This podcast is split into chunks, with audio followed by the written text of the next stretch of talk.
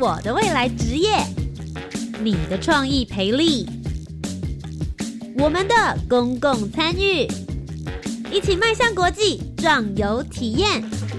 你的青春，你的青年时代，这里是青年故事馆。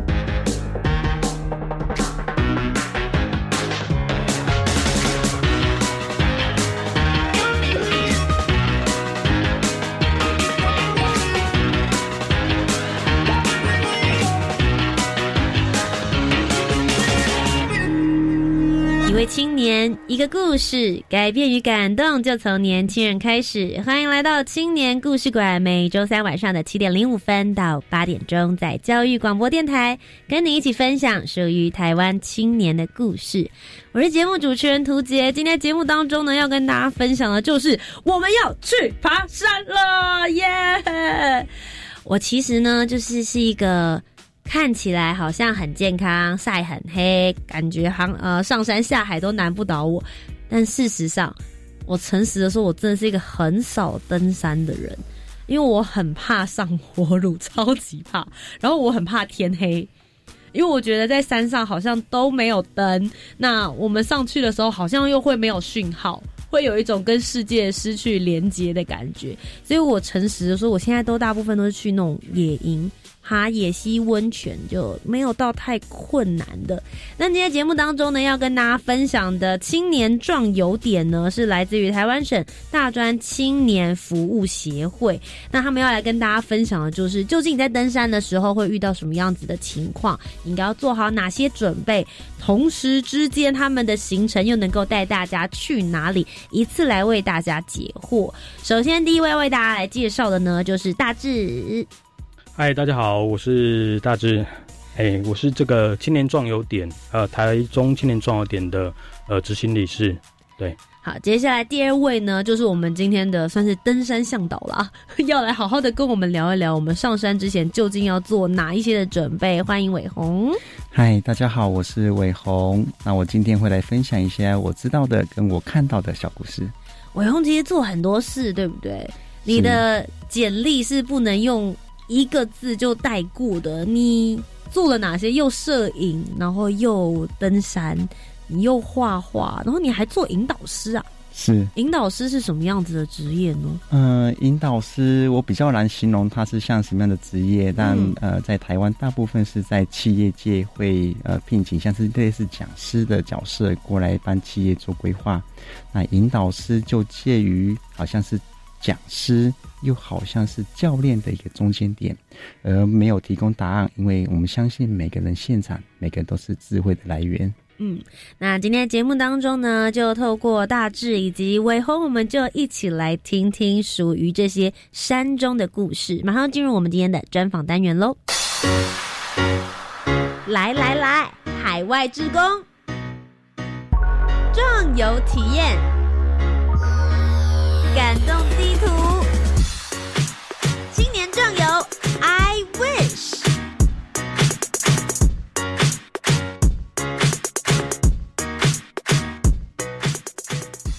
今天的专访单元呢，就请到两位大志还有伟宏，刚刚大家都已经听过他们的声音了。那首先的话，还是先请大志跟我们先聊一聊，我们今天主要要跟大家分享的青年壮游点是在哪里呢？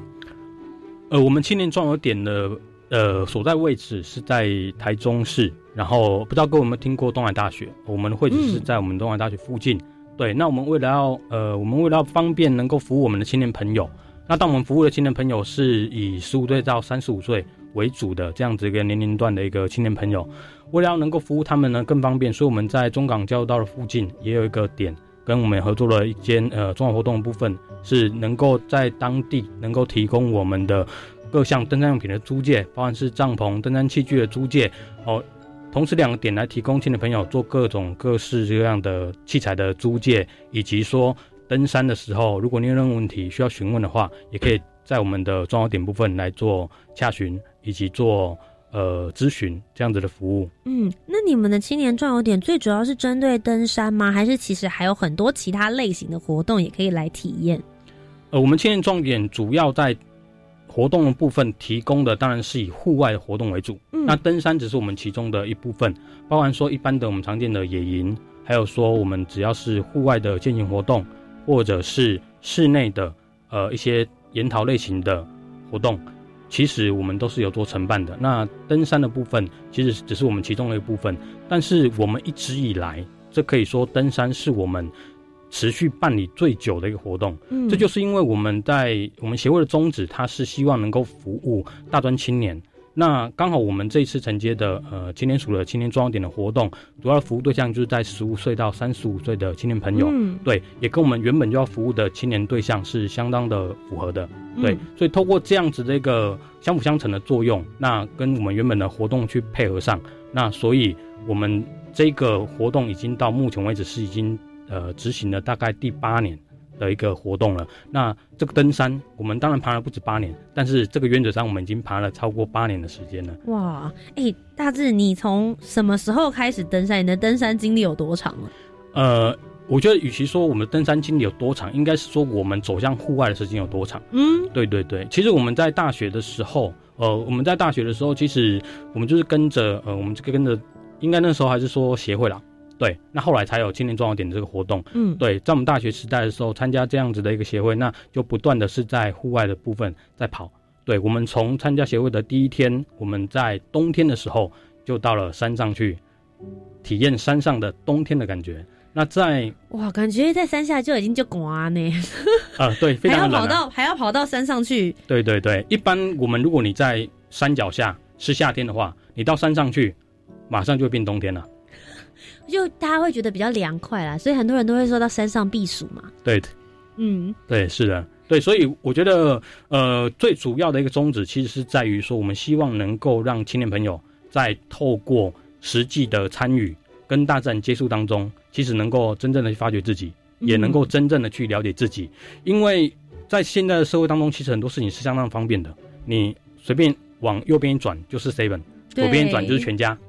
哎山上才没有这么方便呢，谁要在那边 seven 等你进来啊？敲门的是梅花鹿吗？对，所以其实在这个以这个状况来讲的话，你在自己一个人的时候，你嗯能够替自己做的是什么？或者是你当你是自己一个人的时候，你能够跟你伙伴一起完成什么事情？我觉得这是很重要的。但是我们这样，我们现在在这一个都市当中有办法提供我们这样的环境吗？我相信是很困难的。嗯，对，所以唯有让青年朋友走出户外的一个状态，当你回到一个相对资源比较稀少的地方，你才能够看到自己闪闪发光的样子。我觉得这个是我们呃我们青年重要点，或者是说我们大专青年服务协会希望能够带给我们青年朋友最重要，也是他人生当中最重要的东西：发掘自己、挑战自己以及探索你自己。嗯，那伟宏呢？你自己登山或者是他刚刚讲到的户外经验有多长、多久的时间了？嗯、如果看过我本人的人会问我说：“哎、嗨，你是原住民吗？”我说：“我都会让他猜一下。那”那但是我我我有试着去翻开我小时候的照片，它是白色的，那我现在长的是黑色的，你是说你本来是白底的？是就大家可以上去他的粉丝专业搜寻一下伟宏，你现在可以一面搭配他的照片，一面听他说话。大家搜寻什么？是一九一九八四在山上，在山上。对，他是我今年的呃，脸书上面会把我今年的的行程会放在上面。我完全可以理解大家为什么会误会，因为其实伟宏的就是五官算很深邃的，是，然后再加上你的肤色，是感觉真的会会有那种就是很冰玉王。被理解。对对对对对，所以你知道，当当时说啊，我什么时候开始会会户外或是登山之类的？我我第一个印象回想起来，其实小时候没事就是往外面跑，嗯然后呢，外面的树啊、花啊、草啊，它就是我生命中的不可或缺的一部分。开始跑得蛮高的哈。嗯 长得越大，它爬得越高。那对你来说，你觉得登山是什么？因为其实刚刚大致就聊了一下，他觉得去登山或者去爬山的时候，能够对青年朋友的一些优点或者是好处。那但对你来说呢？你觉得登山对你自己来说有什么样子的意义？嗯、我知道最近呃有个电影应该是在讨论登山的什么是什么是好像两部电影还一部电影电视剧的类似概念。我这次刚从武林四秀下来，然后有一个四个年轻人上去，其中一个年轻人是中央登山社的，然后后来考进台大。他聊完天后，他就问我下山的时候呢，问我一件事，平平下山的时候问我一件事情，嗨，伟宏，我想问你问你一个问题，你觉得山带给你什么？我我我思考两三秒，觉得不对啊，怎么是山带给我什么？我就好奇的问了他，那你带给了山什么？所以有时候你跟我说，呃，登山的意义，或或许对我来讲，它不是登山有什么意义，而是山本来就在那边，是我们走进这个山林，就像是你走进一个人的家里面，你会说啊，那家里面这个家带你给给你什么？不对，是你走进人家的家里面，打扰了。是啊，所以那个那个意义的存在，它好像某个层面来讲，不是山有给我什么意义，或者是我给了山什么意义，而是。就像是在谈恋爱一样，他是两个人在相处的过程里面，有一些挥之过去的那种记忆点，慢慢的被累积起来的。嗯，其实我觉得刚刚先一开始开场的时候，听两位分享有关于登山或爬山这件事情，你们感觉都很像是那种修养很久的。修饰，你知道吗？就讲起来的那种感觉，很像是那种心灵很开阔，然后大家现在心如止水、很平静的那种感觉。我一直以为会是像我开场的时候的登山喽，哟，大家 go 哦，很多人都会想说啊，感觉好像是这种热血的感觉。但其实，在登山的过程听起来，其实是会不断的跟自己对话，对不对？是的，是的。那想问一下伟鸿，所以你在协会里面的角色是什么呢？嗯，我跟我跟呃大志的关系，其实他是我的学长。他是在协会里面，他是在我前面的。然后我们是一连一期，所以我是三十九期，然后编号第三十位叫三九三零。嗯，那在协会会从一个见习到一个红衣。然后成为这样正式服务员，然后来带大家去认识各种技能，包含登山还有登山教育。是，所以我的角色比较像是服务员的角色。嗯，但慢慢的因为时代的变化，还有协会的转型，所以我的角色有点像是所谓的登山达人，因为呃，青花署英举计划，所以我冠这的名称。但某个层面来讲，又像是私底下又像是一个朋友的角色，在协会的这个单位里面。所以很多时候，如果是对外，我们会说我们是。服务员，那如果对内，我们就像是学长学姐或者大哥大姐，那有时候私下就像是一个朋友一样，互相打招呼的不同角色。是，所以其实两位经验都非常非常丰富。今天在节目当中呢，我们就一起来聊聊。那首先，我们先 focus 在这一次的青年壮游点里面。如果大家想要来参与的话，会遇到哪一些的故事，哪一些景点，甚至是哪一些的行程呢？大致。呃，如果各位有兴趣去爬山的话呢，那当然嘛，我觉得大家时间都有限，对，所以如果你现在人都很忙啊，对啊，所以图姐，如果今天想要去爬山的话，你想不想花最少时间得到最高的 CP 值呢？一定的啊，现在就像买任何产品一样，你连去登山都觉得要快很准。对，所以当如果你发现有一个山，从你集合的时候，你只要坐火车就可以到。而且到那个地方去的时候，去之后呢，有专人接驳你上山，然后在山上你还可以拍完美照，而且最重要是当天就可以下山，轻轻松松上山，轻轻松松下山，然后呢，一日游，对不痛苦。呃，痛不痛苦，我们待会再讨论。哦，OK OK，就是一日游，你就可以做完刚刚以上的这些事情。对，就是你一样花一天的时间，但是你可以得到非常棒的一个登山体验。那我觉得这个就是我们希望能够推荐给青年朋友的。哇塞，你好适合去购物台哦，超适合！你听的都想买了，是哪里啦？对，欢迎上我们的青年青年装点的官网，我们是做 IT 可以报名的。对，所以其实我一直我我一直觉得我们的重点的名称就是中部最美的终极山——鸢嘴山峭壁青登山。嗯，为什么会称为峭壁青登山呢？在鸢嘴山这样子的行程当中，第一个当然它一天的部分。就可以走完最主要的一个呃非常漂亮一个路线。那如果你除了主要的景点部分，你还要想多走一点的话，你也可以走冤嘴沙来纵走。对，那这个是一个可长可短的一个行程。那因为现在的呃不管是上班族或者是青年朋友，他们可能时间有限，所以我们当然是截取最精华的部分，就是冤嘴山的主要是它的一个攀岩的路线。然后透过这攀岩路线呢，能够在一天之内完成爬山。嗯，体能的挑战，然后认识山上的一些特殊的植物，然后以及可以在山上有一个简单的攀岩的行程。最后下来之后呢，我们会带你到丰原东市那边去走一走。那其实现在有相当多的青年朋友，他们都有在做一些清创的文化产业。对，只要是我们跟当地的青年朋友接洽，他们觉得说这个是他们能够推荐。或者是推荐给我们亲的朋友的，我们就带他带他去认识一下新的朋友，吃吃饭，聊聊天。所以你不管在山上受到体能上的淬炼，或者是山下受到心灵上的洗涤，我觉得这都是一个相当不错的一个活动。从早上大概九点的时候，我们就会在东市，呃，不对，应该说在风云车站这个地方集合。嗯，然后之后呢，我们做个简单的活动说明之后，就会大概带着各位开着一个说一个小时左右的车程到我们的登山口那边去。到登山口进去之后呢，那我们会跟各位讨论一下。呃，实际上我们待会实际上在山上的时候可能会怎么样走，然后以及我们路线跟我们大概会遇到的状况，那你有个心理准备。嗯，那更重要的时候呢，是因为我们有攀岩的行程，所以我们在刚开始的时候就会跟你做行前教育，会跟你做一下心理建设。上去之后跟着我，然后呢，只要跟着我，专心的听我们的山上的呃高山向导的指引，那基本上呢。那就一个非常棒的一个体验。嗯，那大概往上走大概半个小时之后，那这个半个小时听起来不长，但是其实它都是一路疯狂往上冲，所以你大概进行大概半个小时左右的一个激烈的无氧运动。这样，我想问一下，像你们说激烈的往上冲，它是有阶梯的吗？还是说它其实走的是那种原始的路径？呃，基本上是一个属于原始的路径。那你就想，大概是一个半个小时左右的好汉坡。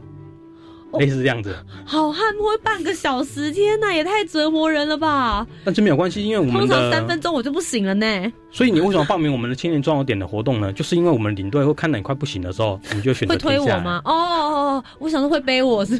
哦，没有没有没有，我们大概在山上的时候，我们需要协作，协作的本人是我本人要上去。对，所以这也是我觉得在登山里面一个很重要的元素啦，就是在带队的高山向导他的。实际上的作用其实就是让你在一个安全无虞的情况之下来体验一个登山的活动。嗯，所以不管是你是有经验的或是没有经验的的一个登山者，那参加这样的活动，我们就是希望说你可以在一个对自己负责，也对整个团体负责的情况之下，好好的放心来体验这个山。嗯，对，所以我们前面就跟你讲，前面会好汉坡，好汉坡爬完之后呢，我们就会有呃你在岩石上面走的这个体验，然后岩石上面走走完之后呢，大概也是走个。二三十分钟左右，接下来你就即将进到一个更惊险的一个还有啊攀岩的地方。那等你攀过那个岩之后呢？对，都已经刚刚好汉坡，我已经快要没有体力了。后面竟然还有攀岩？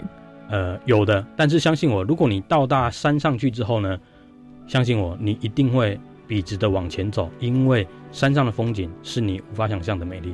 嗯，对，所以不断的前方都会有不断的吸引着你的美景，让你去往前走。当然，同行的朋友是相当的重要的，对，所以彼此激励是不是？呃，对，彼此作伴，拍拍照，拍拍完美照，这是很重要的。嗯嗯。对，那大概往上走之后，大概我们中午的时候就会在三角点那个地方，就是拍拍照，然后用个餐，然后之后呢，就是一路往下走，也是一样。一开始的时候会做一些简单的攀岩，然后往下走之后呢，就会离开呃，从登山口出来之后，然后接下来我们就是准备吃晚餐。然后会进到东市那边去，跟当地的呃青年朋友们呃做交流，或者做一些互动，嗯，对，然后完成今天一整天的一个行程。我很好奇耶，像这样子，你刚刚讲的鸢嘴山的这样子的强度，适合什么样子的人去啊？呃，其实我觉得鸢嘴山这样的强度，其实只要你是平常有在运动的人，都是可以的。是运动是要到什么程度？比如说我每天出去跑三十分钟，类似像这种的吗？还是我偶尔有做做瑜伽就可以了？应该是这样子说啦，就是说只要你是能够能够平常做正常运动不会喘的，我们都建议你可以上去。你们刚刚讲说什么做平常运动不会喘？你刚刚从捷运站跑来就很喘了，还说别人？我是故意喘给你看的。不是这这个界定太困难，因为我就会觉得说，哎，我体力好像还不错，可是好像没有办法判定说三十分钟的好汉坡这样，我感觉也惊呢。哎，对，图简讲到一个非常大的重点，讲非常棒的重点，其实就是到底什么人可以来爬？对啊，谁谁可以来报名？听起来好像一日游很完美，可是我要怎么评估自己的体力是否能够就是挑战这座山呢？对，所以我觉得这个就是前面一个很重要的部分了。我刚刚有前面有提到一个很重要的，就是其实登山是对自己负责的一个活动。就是今天任何人只要你是手脚健全的，其实你都可以来报名参加我们的活动。嗯，但是当你在报名当中的时候，你有没有去事先了解这座山可能会遇到什么样的行程、什么样的路线，以及在这座山上可能遇到什么样的挑战。嗯，然后你去评估完之后，决定要不要来参加这样的行程。我觉得这都是对自己负责的一个表现，也是你去考量说要不要参加这样活动的一个表现。这样子，因为我们现场我们的伟鸿也是我们主要在呃做高登向导的这个登山的陪伴者。对，那我觉得有很多东西，他在这方面能够呃给我们一些故事，或是说给我们提供一些蛮不错的分享。伟鸿，你自己爬过冤嘴山几次了？你有算过吗？嗯，感觉已经 N 次了，他已经算不出来我我我我没有仔细算过。那如果用一个月至少一次来算的话，如果八年来算的话，就可以累积。那不包含自己去爬跟带人爬。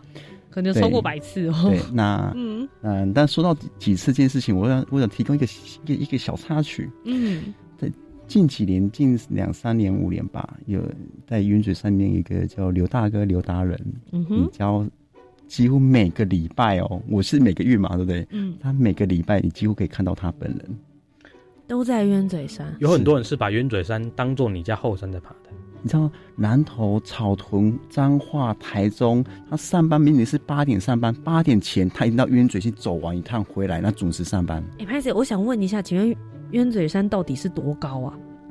然后或者是我们走一趟的时候是走了几公里的路？我可以，我可以想，我想先判断一下这个，在八点钟以前，然后每天都可以当后山后花园去走一趟的人。这、这个、这个、这个就是就是该怎么讲？他他他路程不高。全程走下来，呃，如果不包含马路的话，嗯嗯，两公里、二点五、三五五公里内吧。五公里内，嗯，怎么办？这样听起来，我觉得好像还好，不知道为什么。真的还好。你刚才听大致这样形容的时候，你要对啊，你干嘛恐吓别人？他可他可不是单纯的推销推销文啊，他是真实的形容那个画面给你看。如果图姐如果是五公里好汉坡，你觉得？哦，我觉得那就不是很好。Oh no！对，不会是上上下下都是好汉坡吧？呃，因为我们我刚跟图姐你说明过嘛，其实我们是截取最精华的一部分，对，所以就是爬就是要让你。精华辛苦的部分，对，爬到天荒地老，然后要看风景，就是要看最美的风景。这样你上去的时候才会觉得很值得啦。对，就是越辛苦得到的美景，越会让你觉得非常非常的震撼。好的，在我们的节目第一阶段呢，跟大家分享了他们在台中山训的青年壮游点里面，带着大家去爬山到这个鸢嘴山会是一个什么样子的景致。不过其实现在登山越来越热了，究竟在登山的时候，我们需要之前先做些什么样子的功课？上山之后又要注意什么呢？刚刚其实好像比较少话的伟鸿有好多的故事想跟大家分享，我们就在下一阶段的青年故事馆好好的来听他说。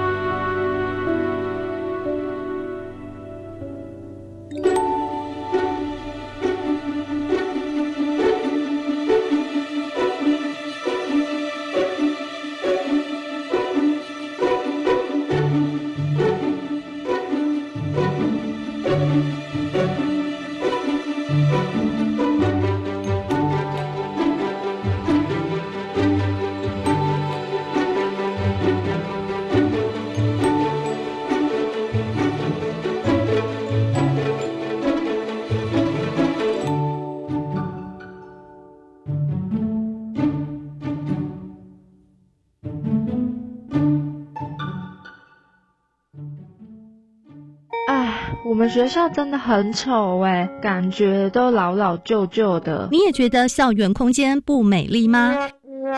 没关系，邀请您五月十三号星期四下午三点，锁定教育电台，生动全世界脸书粉丝专业与美感教育共舞节目线上直播，一起来看看台北市民传国小资优班师生在生活中如何发挥创意，让美实现于用心生活的瞬间。记得要看直播哟。我的未来我做主，微电影竞赛开始征件喽！赞！不管你是大专生、高中职学生，或者是国中小学生，都能参加竞赛，总奖金高达一百七十八万，好棒哟！这次两大主题是防治毒品及防治霸凌。我们只要在六月三十号前制作完成七分钟内的创意微电影，就有机会获得奖金。好哦，那我们一起去参加吧！详情请查询我的未来我做主相关网站。以上广告是由教育部提供。哦，最近很不顺，家里蚊子又多啊，今天又觉得头痛发烧，该给师傅看看了啦。是不是还有后眼窝痛、肌肉关节痛？出诊。哎啊，你怎么知道？你也是哦。哎呀，这是登革热症状，家里积水要肠道，否则容易长病媒蚊，引发登革热。啊，这么严重哦。对呀，赶快去看医生啦！有问题就打一九二二防疫专线。以上广告由卫生福利部疾病管制署提供。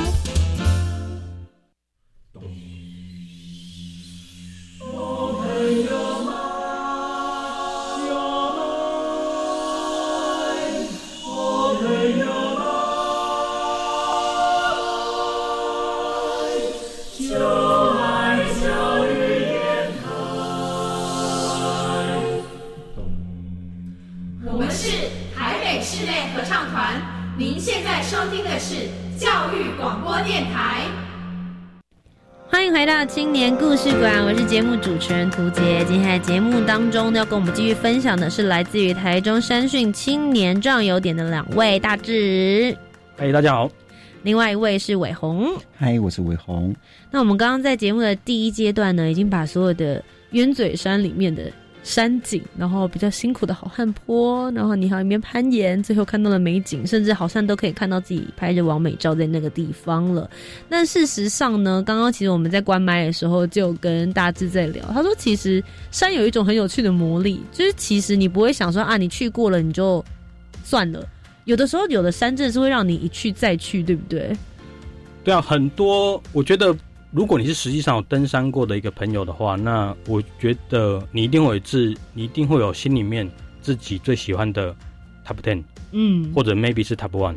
那这个山不管它是多么困难、多么难上去，只要你有空的时候，你心心念念想的就是要上去。我要听你的 top one。我的 top one 哦，对，是哪里？我们在推广圆嘴山青年壮游点，所以我们的 top one 当然是。好那那除了鸢嘴山之外的。Top one 好不好？我我知道你的 Top one 是这个了。那那你 Top two Top two 雪山雪山雪山对，为什么？其实我们我们协会本身你们也有在带雪山，应该是说我 不是哟，你这样子的笑容 不真诚呢？他不是你误会我意思了。我并不是要推广这个我们协会的活动，是而是我们我们协会它登山的一个精神象征就是雪山。哦，怎么说？因为其实我们协会当初是从呃，从您知道从救护团时代，其实当初以前蛮长一段时间有自强活动，嗯，对，那种自强活动当中的时候，我们我们当初就是一批服务员，他们专门是带所谓的雪山登峰队所出来的一批服务员，那接下来所创的一个大专青年服务协会，也就是说，在我们的一些前辈当中，他们从学生时代，他们。每个人在暑假的时候，他们可能会有一个月甚至两个月，整整的都待在雪山上面，在那个地方替所有的青年朋友做服务。你上来的人，我们提供你吃，提供你住，带着你往山从山下往山上走，带你认识这个山的美，以及带你认识这个山应该要如何跟它共处。那如果这个山的路线已经走了二三十年了，你觉得这个是不是我们的 top one？哇，所以你当初大学时代的时候就是这样子的。我大学时代的时候遇到九二一，哦，所以就是其他前辈们，对对对，跟其他后辈们刚好在这里是个断层，这样。对我们那个时候大概断了十年，大概断了十年，不能够上去雪山。对，蛮久的时间呢。对，但是我们在这之前的时候，其实我们已经大概爬了雪山，将近爬了三十年左右的时间了。嗯，对。然后等到雪山的路线通了之后，我们在第一时间马上恢复，立刻冲，马上冲，硬是冲。那时候我们每大概平均暑假，我们都大概大概办四到五梯左右的雪山登峰队，一样。对，因为这其实是一个相当棒的一个一个登山路线。对对。那我想问一下伟宏，你的 Top One 呢？他刚刚讲座的答案，你不可以再讲了。马上，这是为难我。就没有嘛？就是呃，冤嘴山，然后还有大家的这个精神象征雪山，还有其他的。大大致的 Top One 是冤嘴山嘛，对不对？对。无论他是基于什么行销手法，不理他哦。那 Top Two 是雪山，那我刚刚反过来，我 Top One 是雪山，然后第二名是冤嘴山。为什么雪山？呃，雪山大概有我比较多的。跟学员的互动过程，以往你现在只要上网络去找雪山的行程，大概是两天啊、三天啊，很少到第四天。感觉都一定要住在山上了。是，但是在协会里面承办的雪山登峰队这条路线的时候，都会在所谓的七卡，然后再到三六九，然后主峰回来三六九住一晚，然后直接回到登山口。其中七呃七卡就占了很重要的地位。就刚刚呃我们在私下的时候有聊过。如果一般人在爬山的时候，他需要做哪些准备？协会在这个地方就做一个小设计。我们一般在爬山的时候，为了避免有高山症，所以回到七卡先做一个一个晚上，然后适应一下高度。嗯，同时会在厨房或者在空旷的地方，也不吵到山友为原则哈。做一些登山教育，其中里面就是由服务员所受的一些基础教育，然后传递给学员，嗯，就有这样像师徒制的概念去传递知识。所以某个层面来讲，雪山有累积我很多的，包含我自己、我的大哥大姐，包含我的学弟妹，在里面的互动过程，跟学员的一些故事情节，还有一些暧昧情愫。所以那那东西并不是说可以被其他山脉所取代的，同时。他也帮我打了很大很大的基底，叫做啊，原来我是这么去认识山、爬山，而且我把我的热爱的那一份情感是怎么去投入到这个呃这条路线上面，然后让更多人他是被感染到，而不是被教育起来的。嗯，那你自己在爬山了这么多年，然后你自己也本身是就是陪伴员，会带着大家一起上山，也是一个向导，有没有发生什么让你觉得比较印象深刻的故事？嗯。这可能跟鸢嘴山或烧来山，嗯嗯，故事不太大。我提供两个，好不好？提供一个是鸢嘴山的，呃，很妙的地方。我上呃，从鸢嘴山开始到现在，我几乎都有参与。然后结果我上去的时候，几乎都遇到生日的人上来爬鸢嘴山。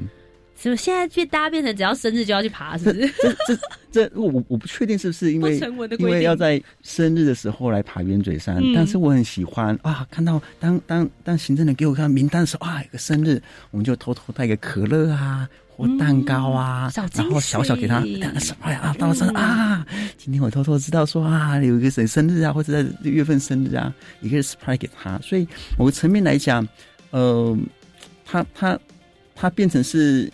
鸢嘴山好像对我来讲，好像每个月份都有一个小期待。今天又会是谁生日，或者这个月会是谁生日？甚至有时候明明他不在这个月份生日，可是再过几天就下个月啦。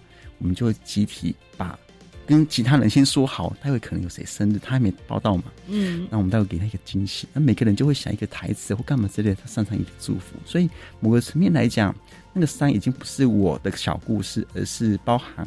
我不认识，还第一次见面不到十二小时的所有的伙伴一起创造出来的小故事。嗯，那另外一个小故事，它不在云嘴山，它是在刚火下山的武林四秀。嗯，我发生了很多小故事，其中，呃，我比较想要分享一个小故事是，我去，呃，我们昨天晚上下来的时候，刚好一个山友临时搭，呃，住在一个山屋，叫做呃品亭山屋，呃，那个那个什么桃山山屋，然后他。他搭在山屋面前，那我们就想，不对，你搭在前面，那其他山友走来走去，那木板一踏下去就嘣嘣嘣，很吵，你根本就不用睡觉啊。对啊，我就说啊，在前面一点往桃山的靠近，桃山山屋跟桃山之间只有三百公尺，靠近桃山的位置，那边有个小地方围起来是建筑林围起来，那海中海拔关系，靠近高海拔有建筑林，那你可以在那边搭，不会有人吵，又防风很好。嗯，他就过去，嗯，就过去搭，搭完后，他跑回来跟我说。哎，我把帐篷拿回来了。我说为什么？你不是搭好了吗？对啊呀、你不搭好了吗？这一过去安全又又没有人吵你。他说刚刚有个大姐跑来跟我说：“弟弟呀、这个地方我看好久了。”你知道吗？我老公要从南部开车上来，好累好累哦！哦，爬山好累好累哦！你不讲的啪啦啪啦的，天花乱坠一大堆理由，那就就希望弟弟可以把就是要你让他啦。对对，哦，因为我在厨房跟协作聊天啊，我们就说，哎、那你怎么帐篷回来了？啊，没有啊，啊，嗯就就那个那个那个大姐啊，一他直讲成，这样，比那个砰砰砰你知道吗？哦，我们就跟其他山友就想说，不对啊，他要开车啊，难道你不是开车上来的吗？他要爬山，难道你不是爬山上来的吗？他要睡觉，难道你也不是要要睡觉的吗？所以有时候在山山里面，我们就会想说，这个山并不是谁的，而是其实是共同的。他如果嗯口气好一点，态度好一点，或者是说话柔一点，至少不要那么的，好像把你赶走一样。你没有不走，我就一直说到你走为止。那我们就啊，好像美丽的一个画面，好像就因为一个阿姨进来这样子。我们那一天晚上刚好他们是三个人，所以有两个是夫妻，他们就要住在那个地方。另外一个朋友刚好住在山屋的正前方，也是我们聊天的地方。嗯，那我们无意中聊着聊着，就那个那个朋友就听到我们聊整个过程，他大概也很尴尬吧，所以就趁着那个她老公回来，因为是她老婆在跟弟弟睡睡练的时候，她老她的朋友就就默默的去跟她老公说，呃，刚刚发生了什么事情？可是我们我们的本意并不是要让他们夫妻或三个人尴尬，理解而只是呃更多的去理解，呃，如果你真的需要那个位置，那那或许我们可以换个方式来互相沟通，或者是、嗯呃态度也好，或者是把更多的彼此可以的需要达到一个平衡点，而不是说啊，好像就一定那个地方就是你们的，因为山里面没有水的这件事情。嗯哼但同时有一件很有趣的，就是那个三个人，就是那两夫妻跟朋友的三个人，跟弟弟，他们其实是那一天没有申请那个营地，也没有申请那个山屋。所以我们在跟协作聊天的时候，以及跟其他山友聊天的时候，通常我们爬了百越，其实会申请你要入哪个山，而他们没有这件事情呢。我们其实因为我我这这次上去其实是工作的，是帮电信业者做高山测量的，是然后我们就说，其实他们本来就连住都不能住的，连搭都不能搭的，嗯我们完全可以把它赶下来。可是嗯赶下去并不是我们的本意。本意另外一件事情，三屋本来就是一开始就是为了避难三屋，嗯所以他们如果真的有需要，其实让他们住是没问题的。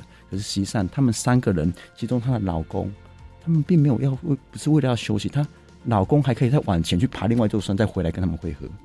所以他们体力是可以的，嗯所以在在爬山这个过程里面，有时候我们会觉得一个盲点就是好像，呃，原本的避难这件事情、避难山屋这件事情或避难营地这件事情，好像已经变成是开放山林后的理所当然，嗯。而那个互相尊重以及互相被支持的，就山也是在支持你的一部分，好像就默默的不见了。然后嗯。人跟人的相处好像变成是谁先看到就写的，可是实际上，呃，申请公文只是一个行政作业，而到了现场并没有是谁的，而是我们可以互相的去尊重，然后去共有或者是一起共享那个共荣的空间。嗯，那这你也有观察到类似像这样子的事情吗？毕竟因为其实这一两年啦，然后再加上疫情的关系，大家都开始往山上跑，其实人数大增，但其实是不是每一个人对于登山所需要拥有的知识，好像并不是每一个人都是非常非常具备了，对不对？对，没有错。其实我们呃，我们办这条路线相当久的时间。那其实我们最近也严格来说遇到一些挑战。那这些挑战其实就是像您刚刚讲的，就是我们的登山人口其实急速的上升。嗯，但是其实一个非常吊诡的，登山人口急速上升之后，那登山的素质有没有急速上升呢？其实我觉得这是一个很大的问号。极速也是蛮困难的啦，就像教育这件事情，好像都没有办法说一次一瞬间大家就都懂。其实并不会哦，你你您您想一下，就是去爬山的都是成年人为主，尤其我们是中级山，对所以基本上能够上山的不会有那种呃学龄儿童。诶、对不起，我想插个话，我想问你们说这个是中级山，你们是总共山有分几种不同的等级，然后我们应该怎么做区分的吗？有偏比如说初级山、中级山，有高级山吗？这样？呃，呃，以台湾为主，大概是从海拔的方式来分别，所以有中级山跟、跟呃呃所谓的高级山，就是海拔三千公尺以上就是中级山啊，海的高高山这样子。那中级山大概会在呃一千五到两千五这中间范围内，有时候你也可以把它想成是三千以下都属于中级山，一千五以上也属于中级山的范围。了解，但更多的时候，它是跟呃呃，除了海拔以外，它是跟它的林相有关系的。嗯哼，啊，比方说云嘴山，它就会呃，因为海拔的关系，所以它的生态也比较丰富，嗯因此它呃占据的就会更多的呃，有一般的大众路线，那有一些是要比较危险的攀爬路线。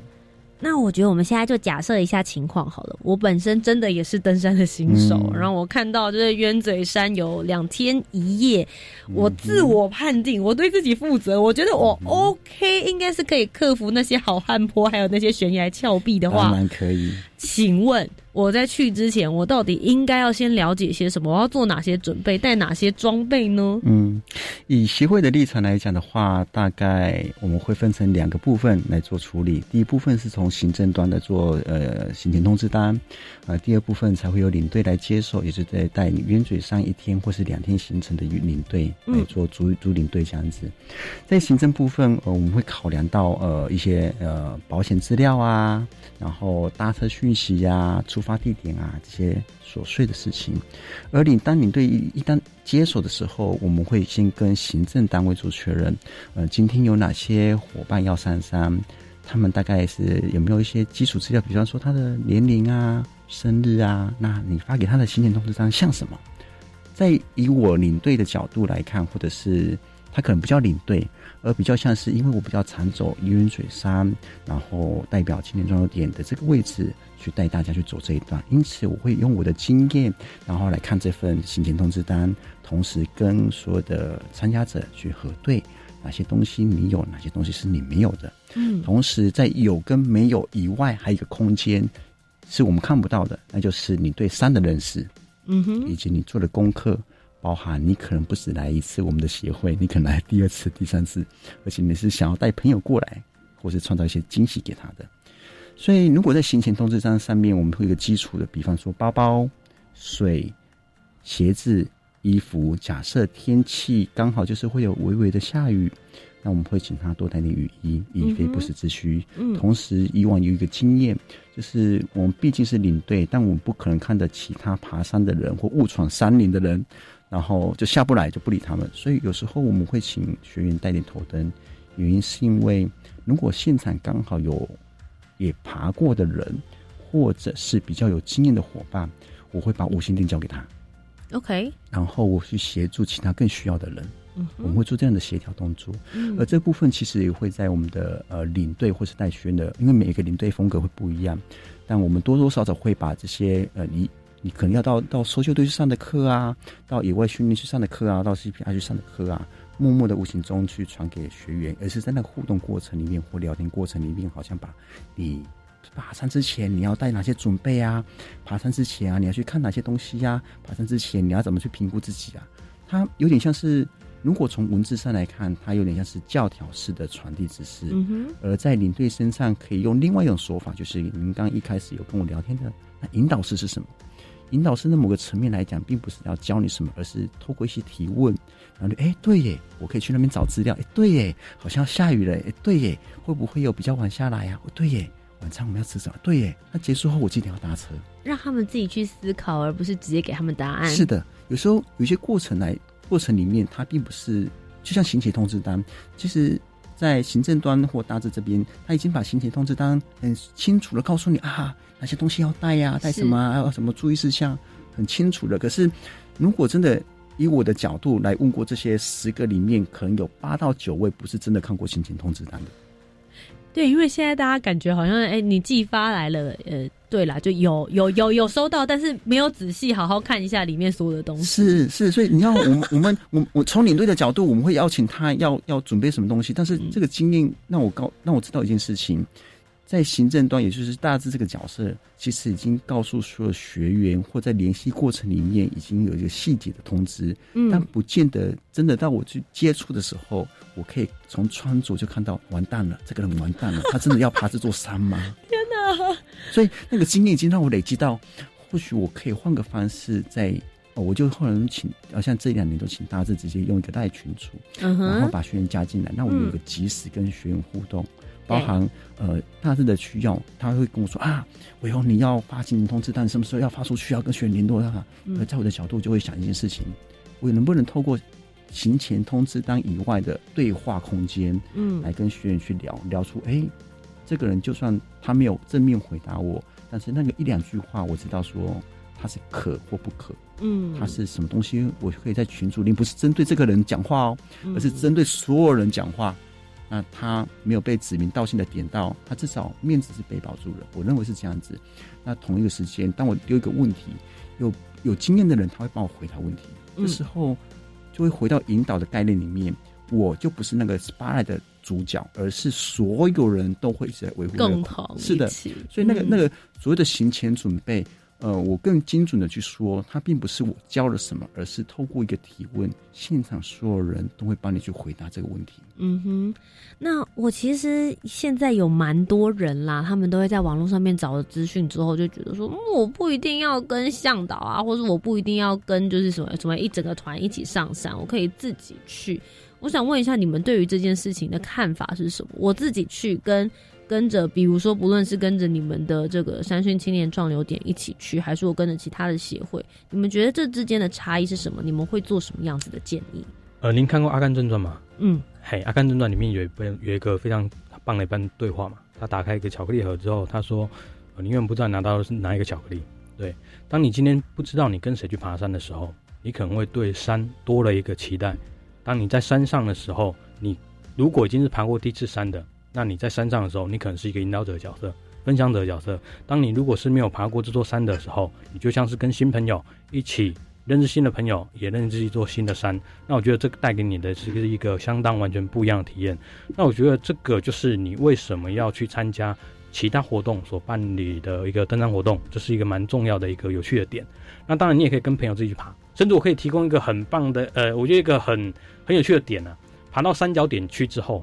呃，您应该有看过照片，嗯，爬山腰点之后非常漂亮，对不对？通常爬到高山去之后啊，以我自己的经验来讲，爬到高山去之后，一眼望去非常辽阔的景色，你会有两个感触，这两个感触各占百分之五十，一个是哇，真是太漂亮了，另外一个是哇，怎么这么丑？怎么会？你也下课对不对？对啊，很多你爬上山之后呢，其实是一个上帝视角。当你爬上山之后，你有的时候往这边看过去，可能是一个没有被破坏过的山林，你会发现原来我们台湾是这么的美好。但是当你往另外一边，可能是比较像都市，或者是某部分，我讲的不是鸢嘴山哦，可能是一般的高山，你可能看出去的是已经被破坏过的山林，你可能会觉得我们有这么棒的一个山林环境，为什么会被这样子被消费、被破坏？当你这样的体验的时候，你可能会觉得那种的伤心跟那种难过，是你真的登上了三角点，看到之后，你才能够真正有体悟。当你从山上下来之后，我必须要跟你讲说要爱护山林吗？不需要。我需要跟你讲说要保护我们的家吗？不需要。这就是所谓的体验学习。当你在过程当中不断的去体验，最后跟自己对话，得出自己的结论，这些东西全部都是你自己的。所以你觉得山很美。带着朋友上去上山，你觉得山很丑，你可能带着朋友上去进山。不管你是什么样的切入点，什么样的一个出发点，你都跟这个土地有了一个最棒连接。我觉得这个就是你参加我们这样子的青年壮游点所得到的，不同于一般登山的收获。如果你今天要爬山，你只要去挑战自己，你只要去找个地方拍照拍完美，现在 Photoshop 很方便，你。不是吧？还是要真的去过好吗？好啦，今天非常谢谢大志还有伟宏来到我们的青年故事馆当中跟我们做的分享。其实我觉得就像他说的一样，其实山林的样子也许一直都在那边，跟不同的人一起上山，然后你每次都会有一些不同的感受跟体悟，直接用体验的方式去吧。那么接下来今天的青年故事馆的最后，我们就一起来听听教育部青年发展署即将举办的精彩活动有哪些呢？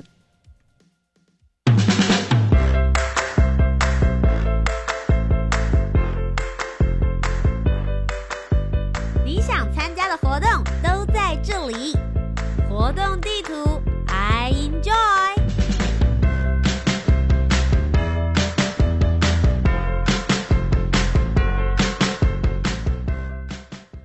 活动地图 i enjoy 跟大家分享教育部青年发展署即将举办的精彩活动。首先是一百一十年度的青年创业家见习现在呢正在开放让大家报名以及投递履历。我们见习期间呢是从即日起一直到九月三十号为止。教育部青年发展署今年持续的推动青年创业家见习，结合了五十家 U Star 创新创业计划所呼吁的新创公司，提供了五十个见习名额，最高三百小时的见习时数，给对创新创业有兴趣的青年可以及早来了解新创的这些事物。而且这些见习今年呢，同时还可以获得由青年署提供的每小时一百六十元的见习津贴，所以我觉得其实是一个非常非常好的见习机会，请大家呢踊跃的投递履历，也可以上网搜寻 Reach 职场体验网。一百一十年青年暑期社区职场体验计划现在正在开跑喽。那我们预计呢会在五月中旬开放大专以上的在学青年投递履历来应征这些职缺。那最主要呢，我们是有提供了六百五十个遍及全台的暑期职缺，让大专以上的在学青年可以在七到八月份之间到非营利组织体验职场。一点五个月，也就是六个礼拜，我们还会提供薪资给你哦。那在这个 Rich 职场体验网上面，其实都有开启这些职缺相关的内容，还有描述，大家都可以上去看一看。一百一十年大专女学生领导力培训营，即日起呢到五月三十一号为止，那就是这个辅导员的报名期间。那如果你是想要报名学员的话呢，是到六月四号截止，长一点点。教育部青年发展署预定会在七八月份办理一百一十年大专女学生的领导力培训营，那以人生设计的方法学 （Life Design） 为核心。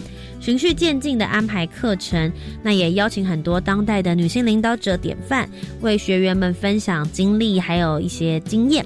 这个营队呢，分为北、中、南三区，我们会各办理三天两夜的营队，所以预计呢会招募二十四名的随队辅导员，还有三区各梯次的学员是四十五人，欢迎大家都可以来报名参加。iUse Voice 青年国际发声及蹲点研习计划，那我们的第一阶段征件呢，是从即日起一直到十一月三十号截止。欢迎十八到三十五岁中华民国籍的青年组队提案，我们最高的补助金额是十五万元。在台湾呢办有创意的国际活动，可以让世界看见台湾的话，都可以来申请。那只是要符合一下下面两个条件。第一个呢是邀请参与的国家必须到达三国以上，且是不包含中国大陆以及港澳地区。第二个是邀请参与青年的比例呢需要达到活动总人数的二分之一以上，请大家要特别注意哦。青年海外志工增能及数位化服务计划现在正在征件当中，那我们的第二阶段呢是到六月三十号前要进行申请。为了提升青年海外志工服务的职能，以及增进服务方案的品质，鼓励大专校院及非营利组织办理跨校或是跨组织的海外志工培训。另外，我们也运用青年的所学所长以及职能，以数位的方式来提供其他国家或地区有价值的服务。年最后一个活动就是梦想制造所一起来抱怨志工成果展暨颁奖典礼，即将在五月二十二号以及五月二十三号在华山文创园区中四 B 区呢来进行，欢迎大家可以来到现场，我们会有深度对谈、议题交流以及闯关送好礼的活动，详情呢大家可以搜寻青年和平志工团就可以找得到喽。以上就是本周的青年故事馆。如果你喜欢我们的节目内容，一定要锁定每周三晚上的七点零五分到八点钟，在教育广播电台。我是节目主持人涂杰。如果你有任何回馈要给我的话，也可以在 Facebook、Instagram 或者是 YouTube 上面搜寻涂杰，就可以找得到我啦。那么我们就下周节目再见喽，拜拜。